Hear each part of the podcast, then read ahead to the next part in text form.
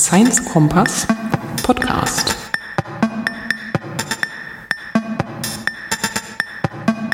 Hallo und herzlich willkommen beim Science Kompass und zwar der Nummer 3. Mein Name ist Iris Wesolowski und ich bin jetzt so kurz vom Losfahren. Ich fahre heute nämlich mit der Bahn in Richtung Halle und ich werde mich in Halle mit der Katrin Schneider treffen vom Unabhängigen Institut für Umweltforschung, um mit ihr über invasive Arten zu sprechen und eine App, mit der man Citizen Science machen kann. Dazu später mehr. Ich wollte vorher noch schnell die Hausmeisterei aufnehmen und zwar wollte ich mich ganz doll bedanken bei den Herren von Methodisch Inkorrekt, die meinen neuen, frischen, jungen Podcast wunderbar supportet haben. Was dazu geführt hat, dass ich natürlich einige Downloads mehr hatte als erwartet. Vielen, vielen Dank dafür. Dann wollte ich nochmal anregen, wenn ihr mir Feedback geben wollt, tut das bitte. Sei es zur Audioqualität, sei es zur Themenwahl. Ich würde ganz gern in den nächsten Folgen noch ein bisschen mit dem Format spielen und noch mal ein paar Sachen ausprobieren. Wäre total super, wenn ihr mir da Kommentare schreibt oder einfach mal einen Tweet. Dann wollte ich noch kurz sagen, dass es die Möglichkeit gibt, mir jetzt auch auf PayPal kleine Kaffeespenden zukommen zu lassen, damit die Reisekosten äh, nicht so völlig aus dem Ruder laufen. Und ich wollte mich genau auf jeden Fall nochmal entschuldigen, dass es so lange gedauert hat mit der zweiten beziehungsweise dritten Folge jetzt. Ähm, ich glaube, ich habe mich einfach ein bisschen verschätzt, wie viel Aufwand es doch ist, Interviewpartner zu finden und das auch zu organisieren, dass man da hinfahren kann. Ich werde, glaube ich, den Rhythmus einmal im Monat ganz sicher beibehalten und wenn es sich ergibt, vielleicht nochmal einen zweiten Podcast im Monat dazwischen schieben. Aber ich glaube, einmal im Monat ist im Moment das, was ich mir A leisten und B zeitlich auch hinbekomme, wenn ich zu den jeweiligen Interviewpartnern hinreisen will. Ich habe ganz viele Kontakte in der letzten Zeit gemacht, das heißt, die Themen werden mir nicht ausgehen, das ist so ziemlich sicher. Wir hatten viel Spaß bei der MyOSD-Geschichte. Das war ja die Folge vom letzten Mal. Ich habe nicht mehr die Zeit gefunden, wirklich Tonaufnahmen zu machen, weil wir einfach so beschäftigt damit waren, die Wasserproben zu entnehmen und äh, Wasser zu filtern. Auf Twitter gab es ja auch ordentlich äh, Feedback von den Kollegen und von äh, anderen Leuten und die MyOSD-Crew hatte auch eine umfangreiche Website, äh, eine Fotosammlung und ich denke, da werde ich bestimmt Ende des Jahres, wenn die Ergebnisse sich langsam ankündigen, auch noch mal eine Folge zu machen. Genau, ich werde jetzt mal losreisen. Bis später.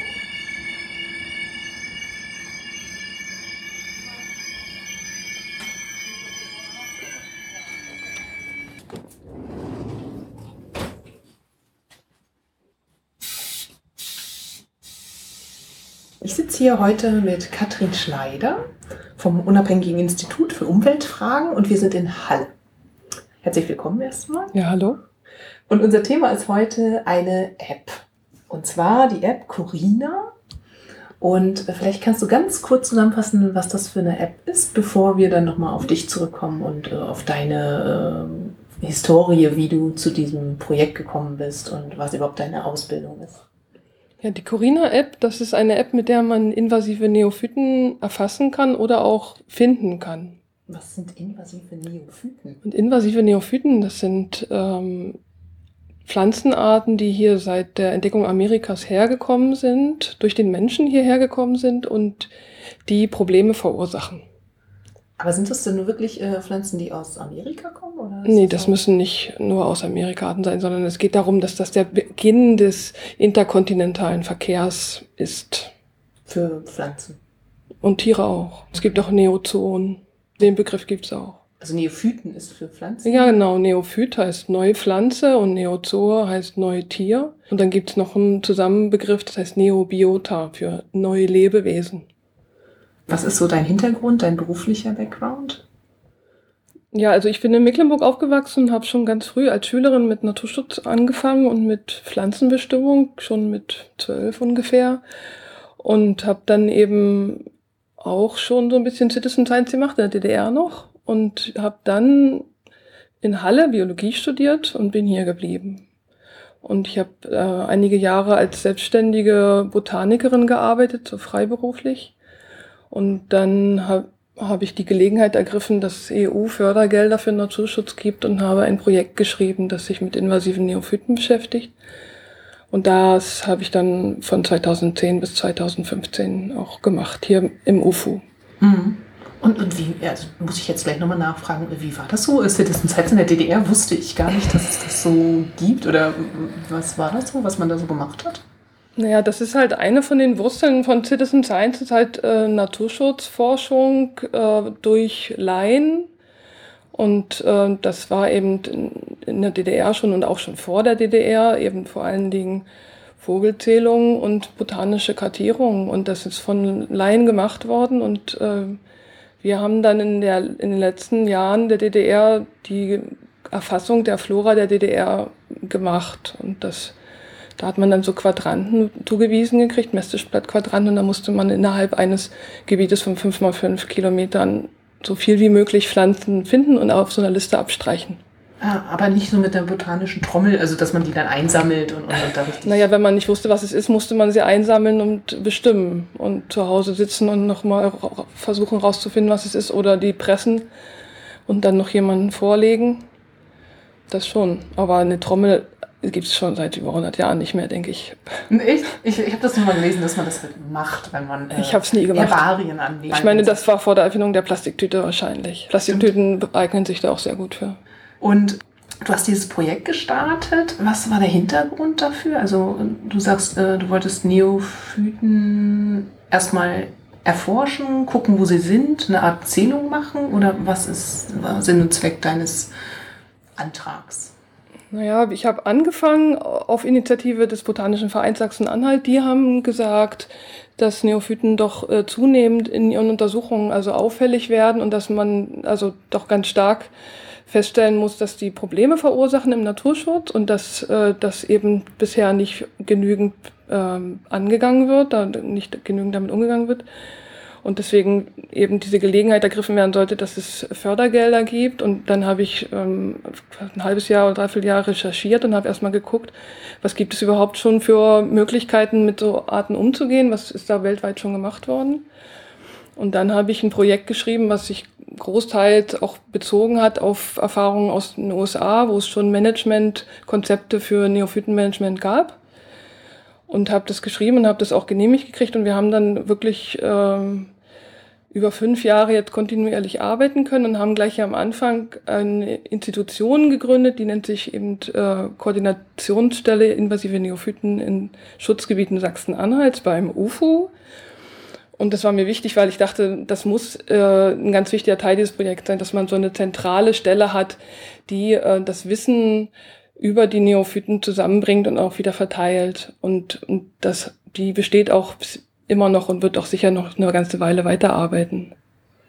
Und äh, wie äh, sammelt, ihr sammelt das Wissen sozusagen äh, in der Datenbank oder wie sammelt ihr das? Ja, genau. Wir haben dann also mehrere Datenbanken angelegt. Wir haben also eine, vielleicht das Kernstück, ähm, eben eine Datenbank der Fundorte äh, angelegt und da haben wir zuallererst mal natürlich die Daten vom Landesamt übernommen. Also das sind ja schon auch mehrere tausend äh, Datensätze gewesen über diese von uns untersuchten Arten und haben dann diese Datenbank online gestellt und haben jetzt sozusagen eine Online-Funddatenbank, in der, in der jeder seine Funde auch melden kann und die man auch jederzeit angucken kann, um herauszufinden, ob die Art vor Ort ist oder nicht. Mhm.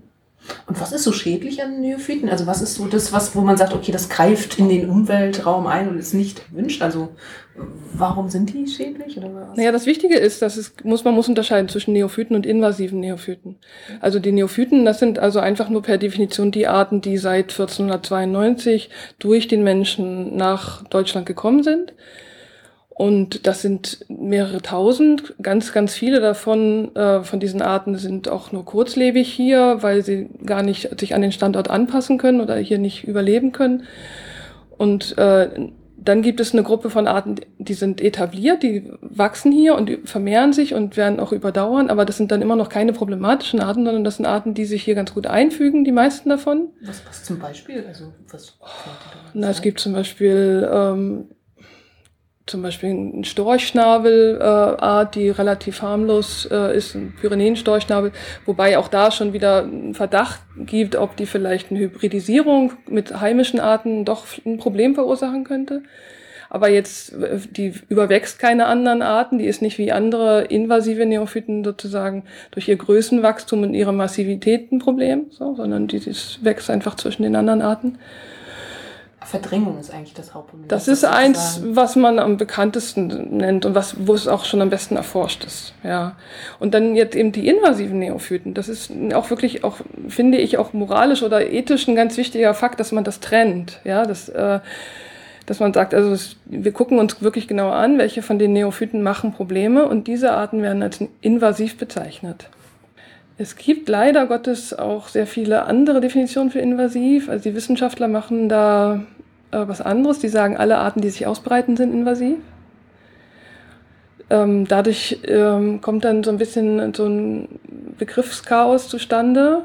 Und, aber im Naturschutz wird es ganz klar so gesagt, es werden nur die Arten als invasiv bezeichnet, die schon nachweislich einen, einen negativen Einfluss haben. Und das kann sein negativer Einfluss auf die Gesundheit des Menschen, es kann sein ein negativer Einfluss auf ähm, Wirtschaft oder Bau, also oder es kann sein ein negativer Einfluss auf die Biodiversität. Und das ist das, womit wir uns am meisten in den letzten Jahren beschäftigt haben. Was wäre ein Einfluss auf Wirtschaft? Also wenn das Nutzpflanzen ähm, Ja, wenn es äh, also ein negativer Einfluss auf die Wirtschaft kann sein, zum Beispiel Neophyten als Ackerunkräuter, Neophyten, die die Gewässerunterhaltung beeinträchtigen, das heißt, die ähm, zum Beispiel den Hochwasserabfluss äh, behindern oder die Erosion an Flussufern äh, verursachen oder Gebäudeschäden verursachen. Also das sind dann so ökonomische Schäden oder zum Beispiel auch Wasserpflanzen, die die Fischerei verhindern oder den Tourismus. Das sind auch wirtschaftliche äh, Schäden, die dann verursacht werden. Und da gibt es eine ganze Menge. Wir hatten uns kurz vorher im Vorgespräch mal darüber unterhalten. Eigentlich ist das große Thema ja Citizen Science und äh, eure App, also die Corina-App, die zur Bestimmung benutzt werden kann von solchen Neophyten und auch zum Melden benutzt werden kann. Du sagst, das ist eigentlich nicht ein wissenschaftlicher Auftrag, sondern eher ein Naturschutzprojekt. Äh, Magst du das nochmal so aus deiner Sicht äh, ein bisschen auseinanderdividieren?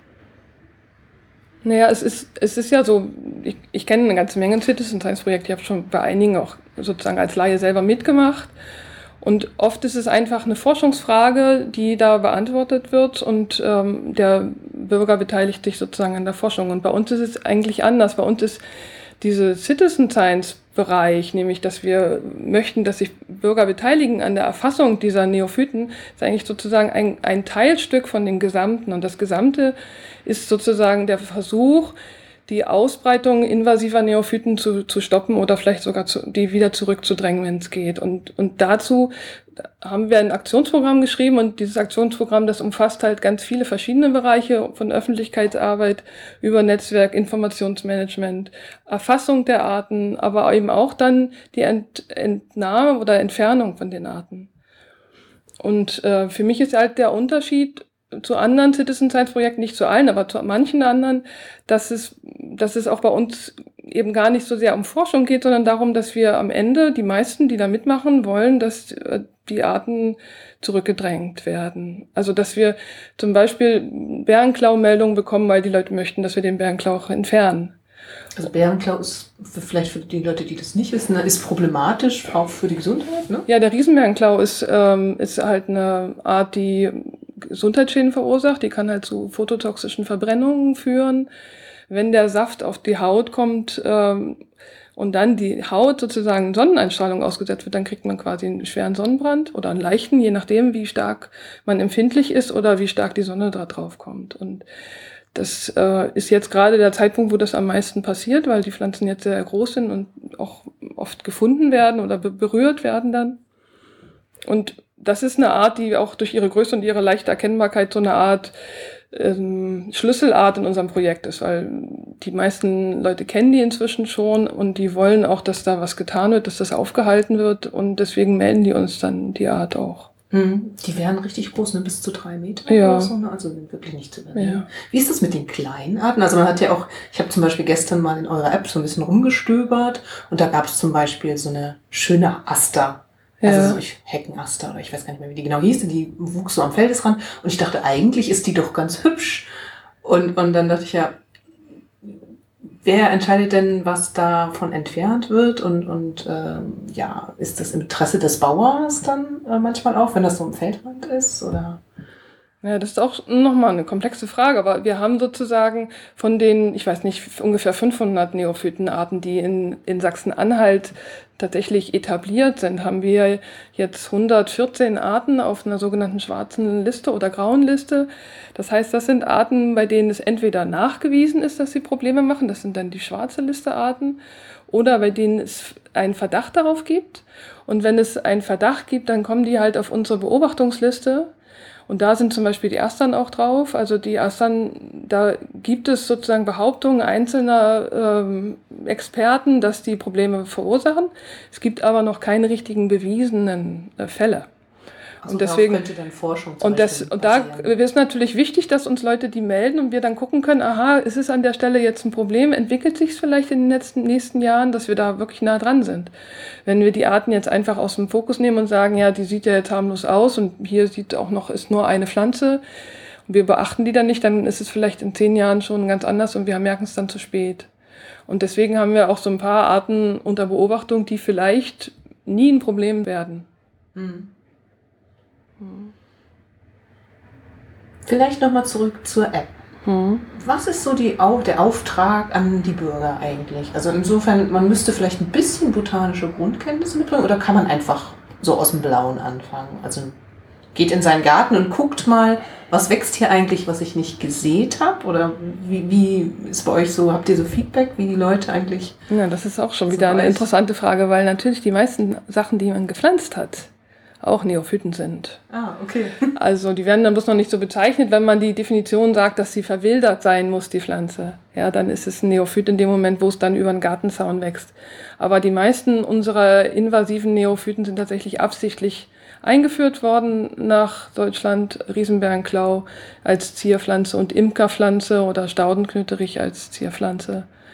Und die breiten sich dann aus unseren Gärten aus. Also das ist, äh, das sind nicht die verschleppten Arten. Die verschleppten Arten, die so unabsichtlich hier reingeraten sind, sind seltener auffällig. Wie, wie kommen die so eigentlich äh, in, in, in den deutschen Raum? Na, die verschleppten Arten, die kommen halt durch Transporte, also ob das jetzt als Unkraut im Saatguttransport, so wie die Ambrosie zum Beispiel, halt nach Deutschland kommt oder auch ein bekanntes oder bekannteres Beispiel, also es gibt ein südafrikanisches Kreuzkraut, das schmalblättrige Kreuzkraut, das ist mit Wolltransporten nach Deutschland gekommen, also mit Wollen, Wolle aus Südafrika, die dann am Hafen gelagert wurde und dann hat sich die Art in Bremen am Hafen dann ausgebreitet und ist von da aus dann nach Deutschland eingewandert, sozusagen auf eigenen Füßen dann. Und ähm, jetzt Züge wahrscheinlich auch, ne? Also als was an Zugverkehr. so ja, obwohl das ist, das hat, das war früher, spielte das eine große Rolle, aber das waren dann oft eigentlich harmlose Arten. Also es gibt wenige Arten, die sich jetzt so entlang der Straßen ausbreiten und wirklich ein großes Problem sind, also in, in invasive Arten sind. Das ist jetzt zum Beispiel die Ambrose, die ist ein Beispiel für eine invasive Art an Straßen, aber die Hauptwege für jetzt die problematischen invasiven Arten sind doch eher die Flüsse Ah. im Moment, weil die doch eher aus den Gärten, also entlang von Gärten fließen und dann von da aus die Arten ausbreiten. Es Weil gibt, sich Samen auch äh, viel stabiler halten über lange Entfernungen. ne? ja, weil die dann natürlich auch schneller, sch- also die kommen dann weiter als eine Straße, da müssen sie dann doch eben verwirbelt werden und verwirbelt und das ist dann doch bloß 100 Meter im Jahr oder so, die, die dann vorwärts kommen. Was ist so das aggressivste, also das, was am weitesten sich auch verbreitet? Habt ihr da so äh, schon Erkenntnisse? Schwimmende Pflanzen können natürlich bei Hochwasser sehr weit kommen. Ähm, dann, wenn ein Vogel einen Samen frisst, also dann kann das auch sehr schnell also weit gehen. Also das ist das Problem mit all den bärentragenden äh, Neophyten, die in Gärten wachsen, dass man die gar nicht mehr, mehr irgendwo hinschmeißen muss. Die werden dann einfach aus dem Garten durch die Vögel weiter ausgebreitet. Es gibt auch ein invasives Moos, das ist auch deswegen so problematisch, weil es sich eben über Sporen ausbreitet und dann wirklich über Luft also über Luftströmungen sehr, sehr weit äh, wandern kann. Und das ist eigentlich überhaupt nicht aufzuhalten. Hm. Ja. Aber ist ja im Prinzip dann auch ein Plädoyer dafür, bei der Gartenanlage darauf zu schauen, dass man heimische Arten nimmt. Was ja viele durchaus auch gerne machen, aber man, glaube ich, nicht immer sich dessen bewusst ist, was Ja, ist heimisch und was ist nicht Genau, heimisch. ich glaube, das ist den meisten Leuten gar nicht bewusst. Das, äh, wir haben auch mal eine Postkarte gemacht hier, da steht drauf, aber die waren doch schon immer hier. Und das sind all die Leute, die dann zu uns kommen an Stand und sagen, ah, wieso Goldrute, aber die habe ich doch schon als Kind gesehen. Und dann denken die, Neophyten sind nur die Pflanzen, die in den letzten zehn Jahren eingewandert sind. Aber so ist es eben nicht, sondern es sind schon 500 Jahre. Und ähm, das heißt, ob das jetzt schon 1960 da war oder 1980, das spielt da keine Rolle. Lupine auch? Ja. Das hätte ich auch nicht gedacht. Also haben wir gerade festgestellt, im Garten haben wir auf jeden Fall Neophyten. Wenn man jetzt einfach losgeht und sagt, man will einfach mal auf Neophytenentdeckung gehen, wie macht man das am besten mit der App? Ich habe gesehen, man muss sich auf jeden Fall anmelden, das ist ganz wichtig. Ja, man muss sich anmelden, wenn man äh, selber was melden will. Wenn man einfach nur die App benutzen will, um zu gucken, ob bei sich in der Umgebung schon was gemeldet ist, dann muss man das nicht. Also das ist ja, die App hat im Grunde zwei wichtige Feature. Die hat zum einen die Fundmeldung und zum anderen die Karte. Und die Karte, die zeigt halt an, ähm, ob es in der Nähe schon Funde gemeldet worden sind. Und das ist ein Umkreis von ungefähr ein Kilometer. Und da werden, wird, die bezieht sich halt direkt auf unsere Datenbank. Da sind natürlich nur die Funde drin, die bei uns gemeldet sind. Wenn man das jetzt außerhalb von Sachsen-Anhalt benutzt, dann sind da trotzdem nur die Funde drin, die wir hier haben und nicht die Daten, die vielleicht das Landesamt von Brandenburg hätte oder so. Mhm. Und deswegen ist es natürlich im, außerhalb von Sachsen-Anhalt ist dann die Funddatendichte extrem gering, weil da nur einzelne Leute melden. Innerhalb von Sachsen-Anhalt haben wir unsere gesamte Datenbank dahinter sitzen. Das heißt, man kann halt auch manchmal gleich 30, 40 Meldungen im Umkreis von einem Kilometer haben, gerade Also hier in man- Halle oder so. Dann kann man sich die Dann kann man einfach anschauen. losgehen und sagen, hier, ähm, ich will mal die, diese Art sehen. Also äh, tippe ich dann auf den Fundpunkt und gucke, was da ist und gehe dann da mal hin und gucke, ob die noch da ist. Und das ist der zweite wichtige Teil von dieser Karte. Ich würde mich natürlich total freuen, wenn Leute alte Fundmeldungen auch nochmal wiederholen. Also man kann dann quasi drauf tippen und sagen, eine neue Info hinzufügen. Und dann kann man sagen, ähm, ist mehr geworden, ist weniger geworden, ist gar nicht da. Also man kann nochmal ein Foto machen und kann das hochladen. Und das ist auch, also mit diesem Teil der App sind wir auch total innovativ, weil also es gibt Deutsch, europaweit gibt es eine ganze Menge Apps, die, wo, mit denen man invasive Arten melden kann. Aber es gibt keine andere, die auch eine Karte hat, wo die Daten auch gleich angezeigt werden und wo man auch nochmal eine Wiederholungsmeldung machen kann. Und das ist technisch wirklich schwierig gewesen und da haben wir auch, deswegen ist die App auch manchmal ein bisschen wackelig.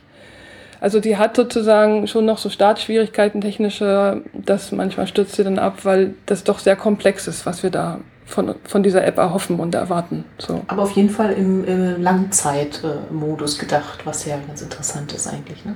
Ja, Also genau. Gerade weil, weil, wenn invasive Arten wirklich über so einen so langen Zeitraum eingetragen werden, ist es ja viel einfacher, dann auch mehrere Sachen zu äh, verfolgen über einen längeren Zeitraum. Ja, man kann natürlich, also das ist, das ist ganz wichtig für uns auch so eine Geschichte, so eine Fundgeschichte zu haben. Und es ist für mich auch ganz wichtig, dass man eben auch mal meldet, das ist nicht da. Das habe ich gerade gestern habe ich noch mal geguckt, ob ich hier in der Nähe einen Riesenbärenklau finde. Und da waren noch zwei Funde, die ich vor drei Jahren mal gemeldet habe. Und da bin ich noch mal hingegangen und habe geguckt und die sind nicht mehr da. Also da hat die Stadthalle den entfernt und auch offensichtlich dauerhaft entfernt. Und äh, jetzt habe ich das dann sozusagen markiert und jetzt sieht man das auch auf unserer Karte im Internet zumindestens kann man diese Funde, die sozusagen erloschen sind, auch an einem anderen Symbol erkennen. Und dadurch kann man auch eine, einen Erfolg von Maßnahmen visualisieren, was natürlich auch ein wichtiges Thema ist.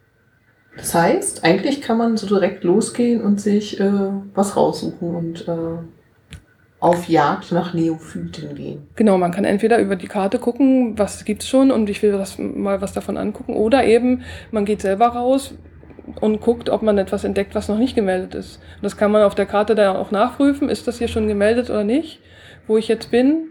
Und dann kann man den Fund selber melden. Und dann kommt natürlich das, die Frage, ist man in der Lage, den selber zu erkennen? Also, weil das sind 114 Arten und viele von denen hat man vielleicht noch nie gesehen. Dann gibt's da in der App selber nur ein kleines Foto. Und dann gibt's aber einen Link zu unserer Internetseite, auf der noch sehr viel mehr Fotos sind von den jeweiligen Arten, wo man nochmal nachgucken kann, ist das jetzt wirklich die Art, die ich hier vor mir sehe, oder sieht die nur so ähnlich aus? Hm. Und im Zweifelsfall würde ich immer sagen, einfach melden, weil ich sitze dann hier und kriege diesen Fundmelder-Alert und gucke mir das Foto an und kann dann immer noch sagen, nee, nee. Erfahrener Botaniker ja, nochmal drauf gucken und Das sagen, ist überhaupt kein Sackenschildchen, das ist, was weiß ich, Johanniskraut zum Beispiel. okay. Ja, dann, dann kann ich das äh, selber nachprüfen, kann das die Fundmeldung löschen und kann denjenigen, der gemeldet hat, benachrichtigen. Und das ist für mich auch der Grund, warum wir diese vielleicht unangenehme Registrierung mit eingebaut haben, weil ich möchte schon auch einen Kontakt zu dem Fundmelder haben, dass ich zum Beispiel sagen kann, falsch bestimmt oder ich kann das an dem Foto nicht erkennen, was es ist, kannst du nochmal ein Foto machen bitte? Oder ähm, ich musste den Fund leider löschen, dass, dass da auch ein Kontakt möglich ist und nicht, dass das so ein anonymes Ding ist, irgendjemand schickt uns einen Haufen falsche Bilder und ich lösche die und wir haben da beide eigentlich nicht miteinander Kontakt gehabt. So. Aber das finde ich ja eigentlich ganz schön. Da hat man doch bestimmt auch interessante Gespräche, wenn man mal nachfragt oder äh, und vor allem ist es sehr aufwendig. Also wie oft kommt das vor, dass man wirklich in persönlichen Kontakt äh, tritt? Naja, das ist, es ist ja insgesamt so, dass die App von sehr, sehr wenigen Leuten genutzt wird im Moment. Noch. Ja, ja noch. Es ist jetzt, wir haben die schon zwei Jahre und es wird von sehr, sehr wenigen Leuten genutzt. Okay. Und das hat mehrere Gründe. Ich denke, der eine Grund ist, dass Sachsen-Anhalt relativ dünn besiedelt ist, ja, im Vergleich zu Belgien oder anderen dichteren Gegenden, wo auch sehr viel mehr Neophyten vorkommen, aber auch sehr viel mehr Menschen. Ähm, das andere ist, dass unsere eigentliche Zielgruppe Botaniker, Naturschützer keine Smartphones haben und äh, sich auch immer noch weigern, ähm, das zu benutzen. Und Nein, dem, echt? Ja. Und dementsprechend, also unsere eigentliche Zielgruppe nicht mitmacht und ich muss erst die anderen finden. Also es gibt tatsächlich ähm, eher Leute aus dem Wasserwirtschaftsbereich, Förster oder Jäger oder so, die sagen, okay, das finde ich gut, da versuche ich mal mitzumachen, als jetzt aus dem Naturschutz. Ah, das ist aber interessant, dass Botaniker und, ja, und Naturschützer nicht so mit Handys Die sind äh, noch so ein bisschen technophob an der Stelle. Aber das ist ja auf jeden Fall eine gute App, um Ihnen zu sagen, es macht durchaus Sinn. Ja, ja, weil es ist, ich, ich erlebe es ja seit Jahren. Ich mache das jetzt seit 2010 und es gibt einen Haufen, auch Leute aus Behörden oder so, die sagen, ja, ich, ich weiß, ich, bei uns ist das ganz viel. Ich muss das Ihnen mal melden. Und dann machen die das nicht, weil die im Alltag dazu einfach nicht kommen. Das wäre ja schon ziemlich mühselig. Wir haben ja auch die Internetseite. Auf der Internetseite gibt es auch nochmal ein Fundmeldeformular für Leute, die kein Handy haben oder kein Smartphone. Und das ist dann schon auch noch mal ein bisschen mehr Aufwand. Dann muss man sich da zu Hause noch mal hinsetzen, muss die ähm, für den Fund noch mal suchen, wo ist das in der Karte gewesen, dann da was anklicken, vielleicht ein Foto hochladen. Also das sind so vielleicht zehn Minuten praktisch. Arbeit für ja. pro Fundmeldung. Und wenn ich das vor Ort mache mit der App, dann brauche ich eine Minute maximal. Ja, und dann ist es, habe ich es hinter mir. Ich habe sofort in dem Moment, wo der Druck da war, ich möchte das hier melden, habe ich es auch gemacht und dann die Wahrscheinlichkeit wird größer, dass man es tatsächlich macht. Aber eben, man muss erstmal ein Smartphone haben. Das ist äh, eine entscheidende Hürde. Leider ist ja in den Universitäten, habe ich, ich habe mich letztes Mal mit jemandem äh, unterhalten, der Biologie lehrt auch und er sagt gerade, Botanik ist so ein Fach, was auch gerade nicht so beliebt ist, also was einfach nicht mehr so gelernt wird wie ja. früher. Und äh, ist ja schade, weil sonst könnte man natürlich an die Universitäten gehen und die zukünftigen Botaniker dazu animieren, zu sagen, äh, benutzt doch mal die App. Ja, genau. Also die, die werden gar nicht mehr ausgebildet. Ja, es, also es gibt, zumindest an den Universitäten fällt das zunehmend aus. Ähm, das ist eben keine Forschung, ja, eben keine Forschung, mit der man Geld verdienen kann. Und äh, aber es gibt zum Glück in Sachsen-Anhalt noch die Hochschule Anhalt, die ähm, Naturschutz- und Landschaftsfähige Ausbildung macht und diese Studenten, die sind schon eher unsere Zielgruppe und die machen da auch schon mit. Mhm. Also das ist, aber das ist natürlich eine ganz kleine Einrichtung. Aber warum ist das eigentlich so, dass Botanik ähm, nicht mehr so gesehen liegt das einfach daran, weil man jetzt alles in Genen sequenziert und sagt, man kann doch damit die Arten bestimmen? Oder? Ja, es ja, sieht also wissenschaftlicher aus. Ja? Ah, okay. Also warum soll man eine Forschung fördern, die nur eine Lupe und ein, ein Bestimmungsbuch braucht und quasi kein Geld kostet, außer Personalkosten, wenn man auch eine Forschung fördern kann, die eine Million Euro schon alleine für den Sequenzer braucht oder sowas.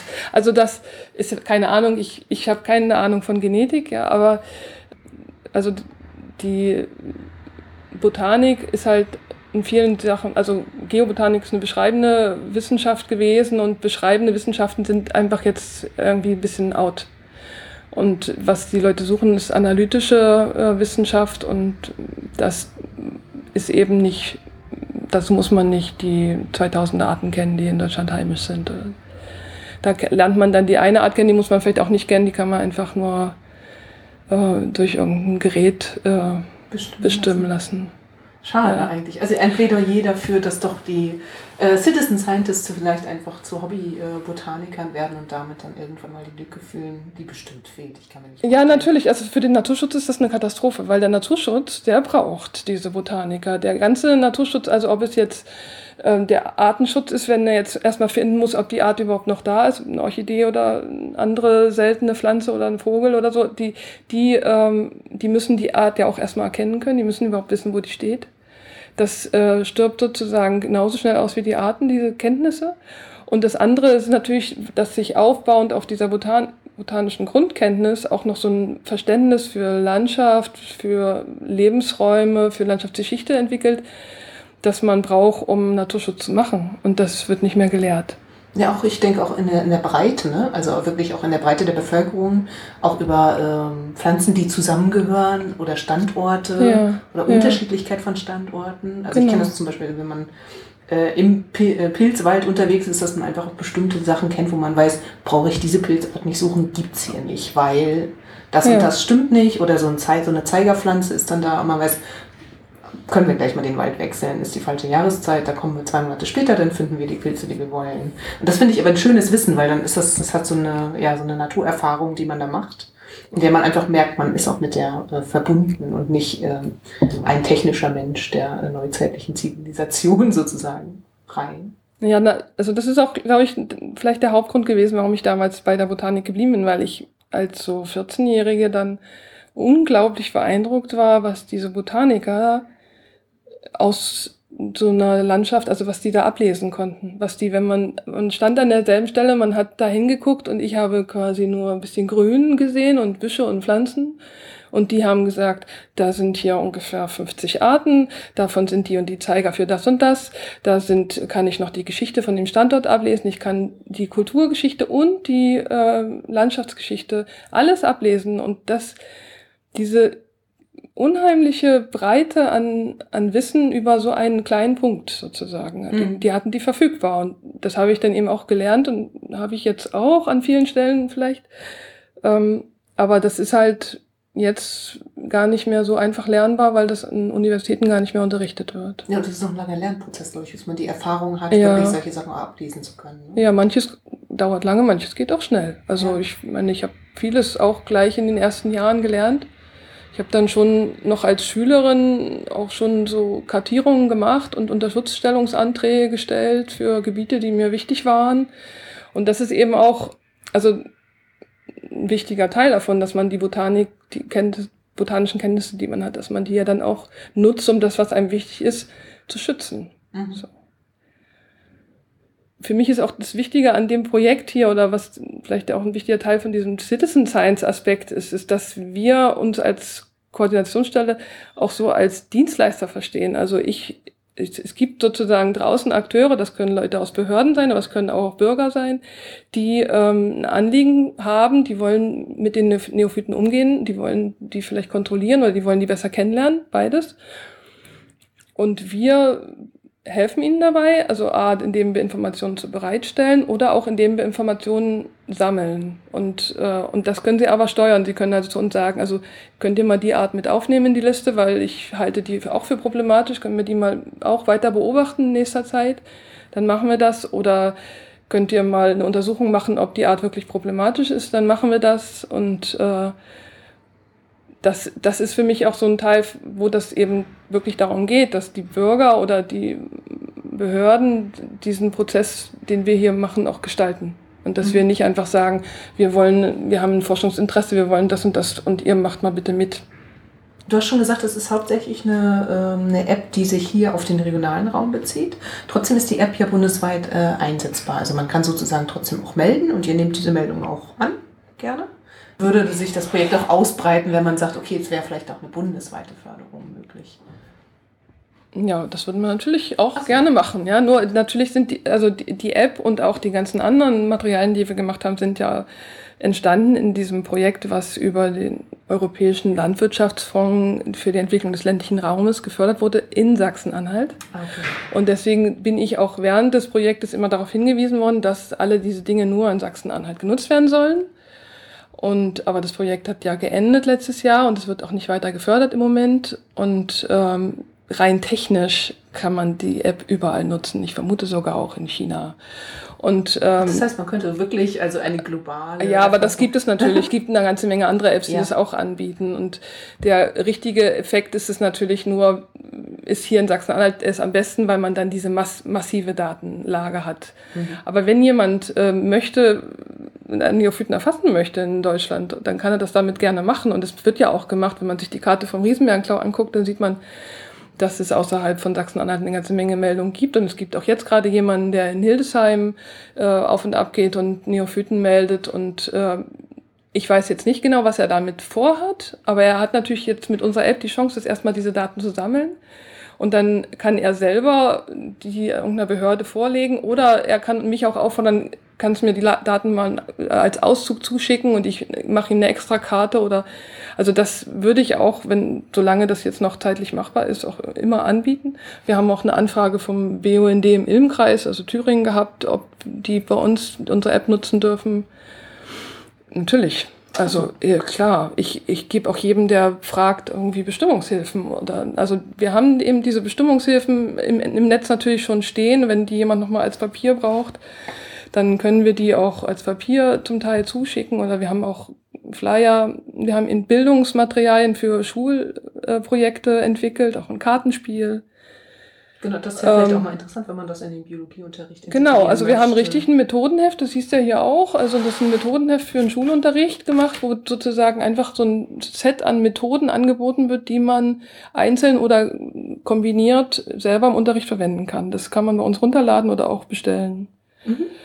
Und ähm, deswegen, das ist alles sozusagen so ein, naja, wie so ein vielfältiges Angebot, um diese Öffentlichkeitsarbeit zu machen, aber eben auch, um dann wirklich diese Neophyten weiter besser kennenzulernen und dann auch zu kontrollieren. Und das machen wir eben auch. Wir beraten natürlich die äh, Leute, die Maßnahmen machen wollen, beraten wir darüber, welche Maßnahmen überhaupt sinnvoll sind. Und, wie, und wir weisen noch immer wieder darauf hin, dass es keinen Sinn hat, irgendwie Eintagsfliegen zu machen. Also das die meisten Neophyten lassen sich nicht mit einem Mal bekämpfen. Das, das muss man über Jahre, über Jahre machen, muss ich auch überlegen, ob die nicht wieder eingeschleppt werden können von Oberlauf. Also das ist auch nochmal ein sehr komplexes und vielfältiges Thema. Das ist ja auch ein bisschen, also so ein, unser Anfangsimpetus gewesen, dann damals 2009, als ich recherchiert habe, da hat, gab es gerade ein Gutachten, der gesagt hat, die meisten Leute machen Aktionen, die überhaupt keinen Effekt haben. Also nur vier Prozent aller bisher in Deutschland gelaufenen Maßnahmen zu dem Zeitpunkt hatte einen langfristigen Effekt. Und das ist natürlich total demoralisierend. Ja.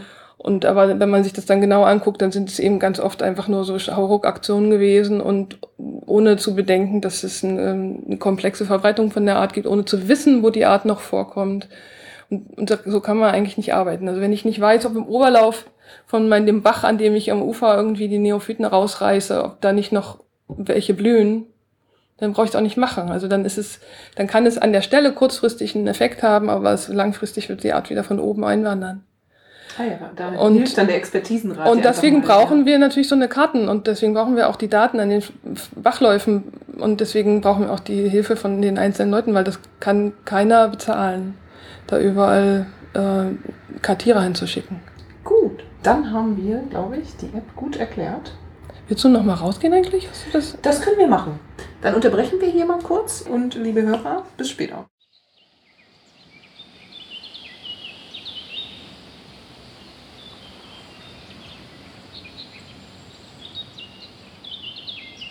Wir sind jetzt draußen an der Saale, an der Schönen. Und wir waren gerade beim Thema, dass du mir erzählt hast, dass es hier den, äh, wie hieß der nochmal? Eschenahorn. Eschenahorn gibt weil der äh, so schön resistent gegen die früher hier doch stark belastete Gegend äh, war und dass der sich jetzt ausbreitet. Ja, genau. Das ist eine Art, die ist, wenn man sich da mal eine Verbreitungskarte anguckt, in ganz Ostdeutschland gibt es die. Also offensichtlich eine Art, die sehr gut in ostdeutschen Baumschulen sich vermehren ließ und dann billig äh, zu verkaufen war. Und die ist sehr viel gepflanzt worden in der DDR und ist eben auch nach äh, behauptet worden, dass die also schwermetallresistent ist oder belastungsresistent ist, umweltbelastungsresistent. Und die ist hier viel gepflanzt worden, Halle extrem häufig äh, gewesen vor der Wende und jetzt breitet sie sich an der Saale ganz stark auch nach Norden, also entlang der Saale von Halle aus aus. Und, und mag das schöne, das mag das schöne Klima, weil natürlich die Saale jetzt nicht mehr so äh, verpestet ja, ist, sondern eigentlich renaturiert ist. Genau.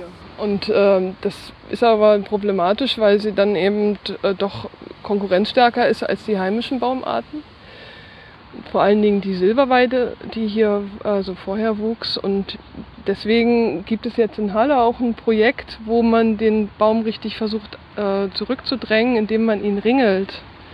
Okay. Das, ähm, das ist eine Methode, wie man einen Baum langsam zum Absterben bringt, indem man also ein Stück der Rinde quasi ringförmig um den Stamm entfernt. Und äh, das heißt, man nimmt dann so ungefähr so Hand hoch, also so einen Streifen von 15, 20 Zentimetern, äh, nimmt, macht man die Rinde ab und äh, das, das führt dazu, dass der Baum sozusagen langsam abstirbt. Wenn man den jetzt einfach fällen würde, das könnte man ja auch machen, das wäre dann ein Arbeitsgang. Mhm. Das Problem wäre aber, dass die unheimlich vital sind, sich dann wieder äh, aus, ausschlagen würden. Und dann hätte man an der Stelle, wo man den einen Baum hatte, dann ein Gebüsch mit ungefähr 20 Ästen und dann müsste man diese 20 Äste abschneiden, dann hätte man danach ein Gebüsch mit ungefähr 100 Ästen, die ein bisschen kleiner werden, aber immer noch viele. Und so ah. würde man sozusagen sich immer mehr Arbeit schaffen und das, der Baum würde deswegen noch lange nicht absterben, vielleicht nie absterben. Okay. Und äh, wenn man ihn ringelt, dann schwächt ihn das, äh, aber so, auf so eine subtile Art, dass er nicht in der Lage ist, oder möglicherweise wahrscheinlich nicht in der Lage ist, äh, dann so, so einen starken Widerstand dagegen aufzubauen sondern er stirbt dann über einen Ablauf von drei Jahren ab. Also wir haben die Erfahrung noch gar nicht gemacht, weil wir erst letztes Jahr damit angefangen haben, aber es gibt im Nationalpark Donauauen ein riesiges Projekt. Also sie haben ungefähr 80.000 Eschenahorne geringelt im, im Rahmen der Vorbereitung der Kernzone, weil sie dann ja dann in Kernzonen, Nationalpark Kernzonen darf man ja keine Maßnahmen auch nicht gegen Neophyten machen. Sie wollten also vorher noch so viel wie möglich Neophyten rausnehmen und haben das eben mit Ringeln gemacht, haben über mehrere Jahre lang geringelt und auch die äh, haben das damit auch geschafft. Also die Bäume sind zum größten Teil abgestorben. Mhm. Ja, und das Argument, was dafür spricht für mich, also das, was am meisten dafür spricht, ist eigentlich, dass man natürlich äh, auch mal gucken muss, es sind ja nicht einfach nur die Neophyten, die andere einheimische Pflanzen überwachsen, sondern es sind auch ganze Ökosysteme, solche Bäume. Und wenn man jetzt so eine Silberweide zum Beispiel anguckt, dann gibt es sehr, sehr viele Insekten, die Silber von Silberweiden leben. Das sind Raupen verschiedenster Insektenarten, die die Blätter fressen und so eine Raupe kann nicht einfach sagen, okay, da ist jetzt hier keine Silberweide, dann nehme ich die benachbarten Eschenachen und fresse den. Die kann den gar nicht fressen, die hat dazu nicht das richtige Verdauungssystem, die hat sich nicht angepasst an diesen Baum, die kann seine Abwehrmechanismen nicht überrumpeln oder ab, abwehren sozusagen. Und deswegen kann die den Eschenahorn nicht essen. Die kann nur Weide essen meistens. Und äh, deswegen würde also der, das Insekt auf, der, auf dem Eschenahorn gar nicht äh, Eier legen. Ja. Und, äh, und deswegen gibt es diese Insekten dann nicht, wo es nur Eschenahorn gibt. Und wenn man jetzt sozusagen sich dann so eine, so, ein, so, ein, so eine Reihe von Bäumen anguckt und da ist dann nur noch eine Silberweide und zehn Eschenahorn, dann hat man eben nur an einer Stelle dieses, dieses Ökosystem, diese Nahrungskette mit diesen ganzen angepassten Arten. Und auf dem Eschenahorn, da gibt's auch Insekten, aber das sind dann nur so drei, vier, zehn Arten. Die es geschafft haben, die, sich anzupassen. Die, die Ahorne essen die, ja. die alle Ahorne essen, die deswegen auch den Ahorn essen können. Aber die Arten, die in Amerika den Eschenahorn gegessen haben, sind ja nicht mitgekommen. Die werden vielleicht irgendwann mal nachkommen und dann wird auch der Eschenahorn hier gefressen. Aber solange die nicht nachkommen, ist der hier sozusagen konkurrenzstärker und er ist eben auch eine Art ökologische Wüste. Mhm für die heimischen Arten. Und das ist das Argument für mich, warum es sinnvoll ist, den zurückzudrängen. Wir werden den ja hier nie wieder irgendwie ganz und gar wegmachen, sondern wir wollen einfach nur das Kräfteverhältnis ein bisschen Ausgleichen. korrigieren. Ja. ja. Na gut, dann lass uns weiter. Ich lass einfach mal anlaufen. Oh, guck mal hier, das ist ja interessant. Den habe ich aber noch gar nicht gesehen. Ein paar Meter weiter finden wir unerwartet Riesenbärenblau. Hier dieses das dauert jetzt ein bisschen länger, das ich, da muss ich ja richtig arbeiten.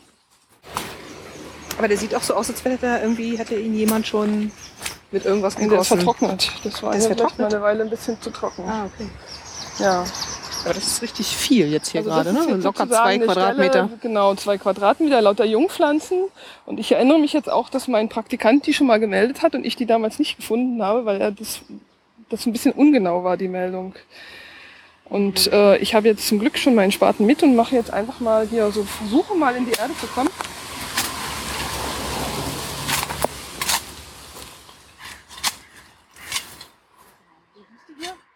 Ja, hat ordentlich Wurzelzeugs, dann hast du gleich Hat eine gekappt. Rübe. Ja, eine Rübe. Und die, und die Idee, also der Vorschlag von den Leuten, die das empfehlen, was man da machen muss, ist, dass man den oberen Teil der Rübe abstechen muss. Man muss gar nicht die ganze Rübe rauskriegen.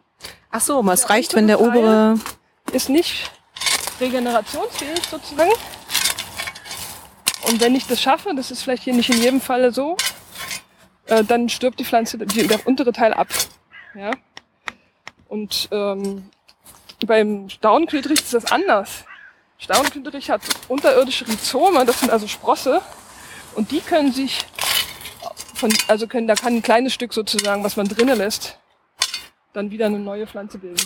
Deswegen ist es viel schwieriger, Staudenquedriche zu bekämpfen, als Wiesenbärenstau. Musst du den jetzt richtig entsorgen oder äh, reicht das, wenn du das nur habe ich jetzt abkappst? hier liegen lassen, weil wir haben ja nichts mit. Ja, eben. Weil ich habe ja mit der anderen Pflanze gerechnet, die ein Stück weiter ist. Das sind nur zwei kleine Blätter. Aber und der wird jetzt, wenn der sozusagen hier gleich heute vertrocknet, dann kann sich da auch keiner mehr dran verletzen. Weil dann hat er ja auch keinen Saft mehr.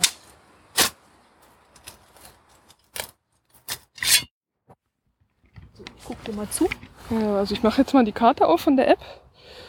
Und da muss man immer ein bisschen warten, bis sich sozusagen das GPS Ja, erstmal einmal neu lädt, genau. wieder neu lädt und sozusagen weiß, wo es ist.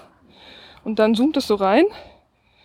Und dann sehe Oh ich ja, hier sozusagen sind ja hier, das ist natürlich, jetzt haben wir uns schon erarbeitet. In den letzten fünf Jahren haben wir hier immer mal was gemeldet. Ja.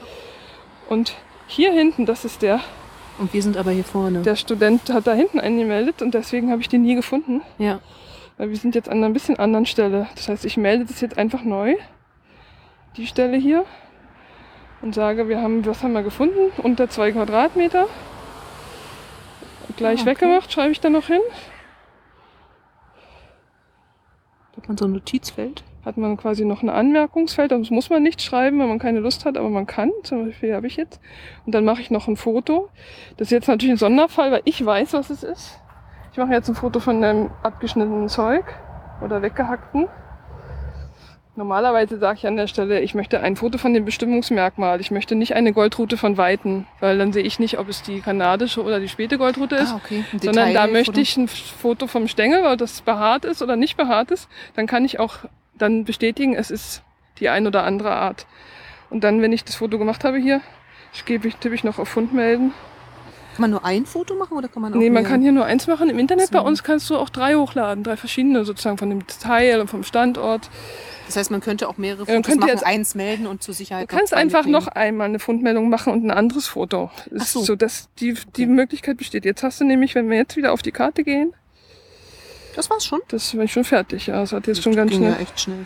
sozusagen dann wieder hier reinzoome, dann ist da jetzt plötzlich ein Ja. Zeichen an der Stelle. Und wenn ich da draufklicke, dann sieht da, steht da 5.7.2016, Fläche kleiner 2 Quadratmeter. Das war ja höchstens 30 Sekunden gerade. Also Ja. mit Warten auf GPS waren es 30 Ja. Sekunden. Es gibt halt äh, die Variante, das haben wir auch jetzt uns erst noch erkämpft mit viel Arbeit, dass man das auch offline machen kann. Also man ist ja im Gelände gar nicht immer in der Nähe vom Internet. Ja, stimmt. Das heißt, du kannst dann auch offline melden oder du hast vielleicht auch nur einen Vertrag, der nur mit WLAN funktioniert, dann machst du es offline.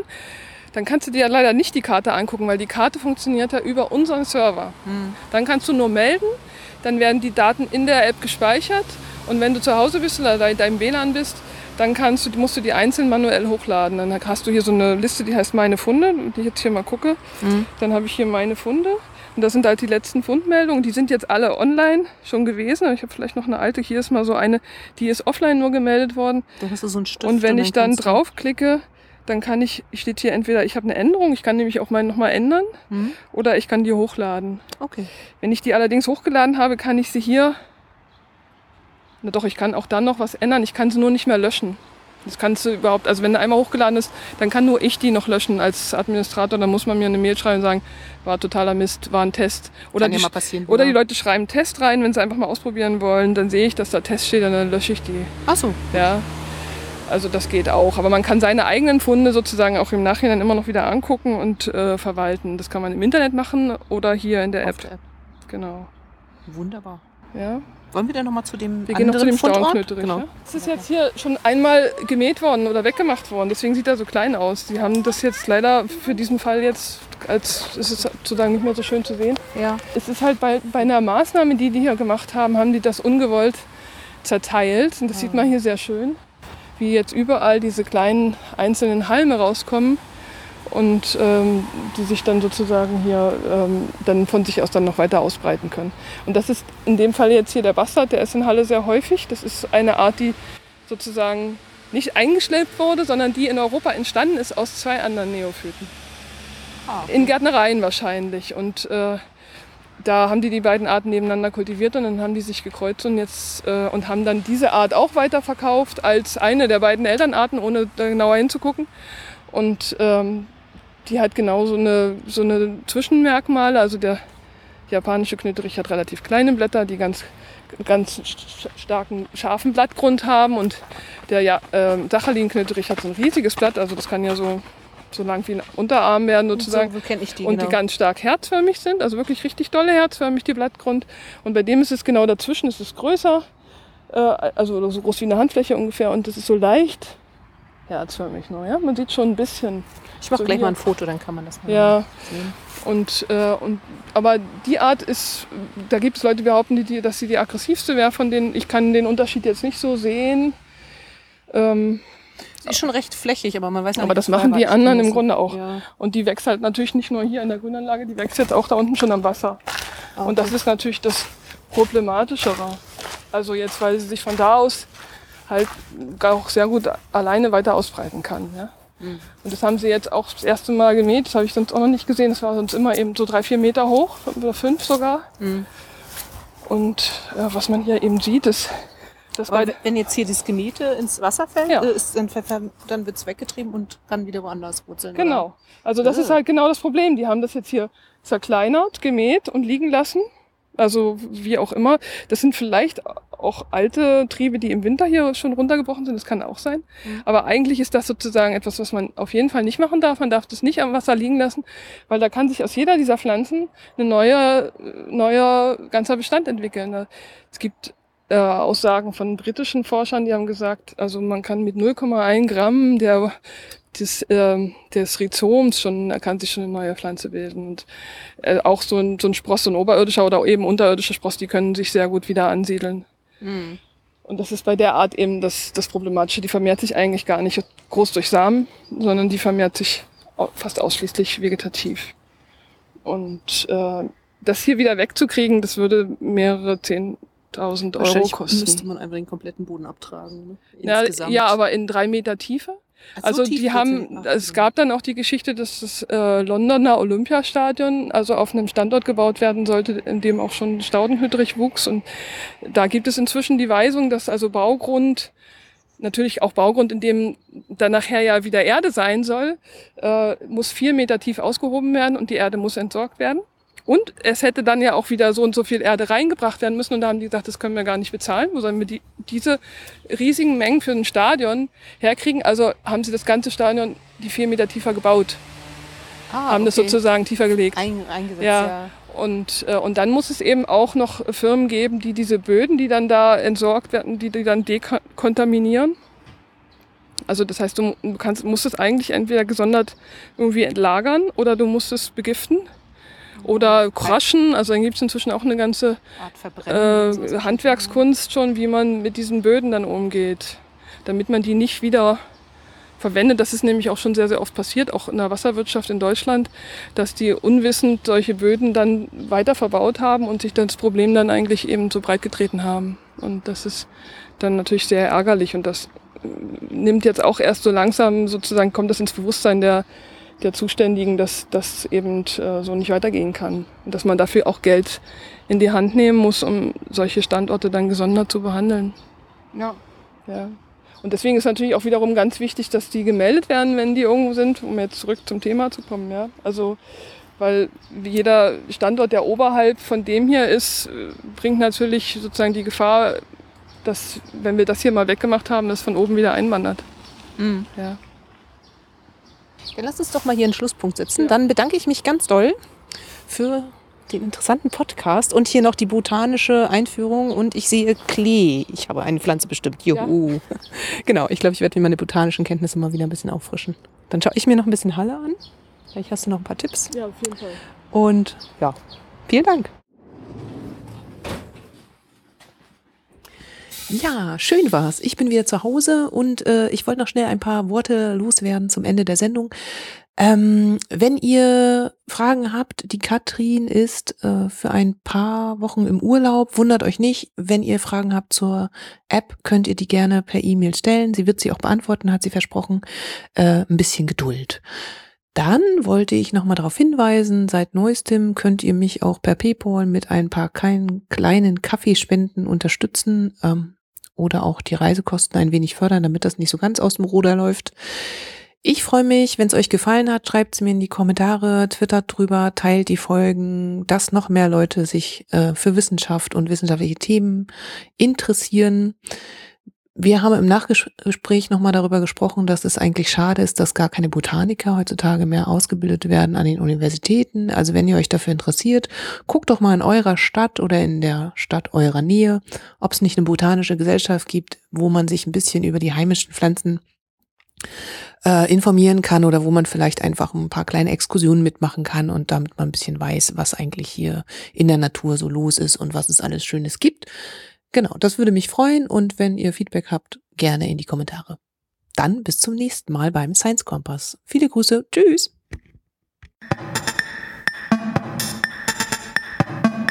Science Kompass Podcast.